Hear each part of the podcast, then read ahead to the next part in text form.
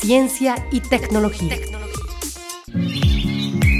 Algunas de estas aves viajan hasta Norteamérica y regresan cada año a las costas colombianas y pueden conformar grupos entre 100 a 30 mil individuos. La presencia o ausencia de las aves nos puede mostrar el deterioro o recuperación de los ecosistemas. Es por eso que los funcionarios de la CBC iniciaron el avistamiento y monitoreo de aves en las playas de Punta Soldado. Para el monitoreo, los funcionarios se dividen en tres grupos para visitar diferentes espacios y acuerdan hacer dos jornadas diarias que comienzan desde las 5 de la mañana y terminan a las 6 y 30 de la tarde. Esta actividad se realiza con el propósito de poder identificar las diferentes especies que hay de aves marinas y playeras en nuestro territorio, en este caso Buenaventura. Además de la identificación se hace recuento, se observa el patrón de comportamiento y se toman fotografías que posteriormente se pondrán en una plataforma que tenemos monitoreo CBC de aves, afirmó Juan de Jesús Salazar Wagner, funcionario de CBC. Se realiza con el propósito de poder identificar las diferentes diferentes, digamos, especies silvestres que hay de aves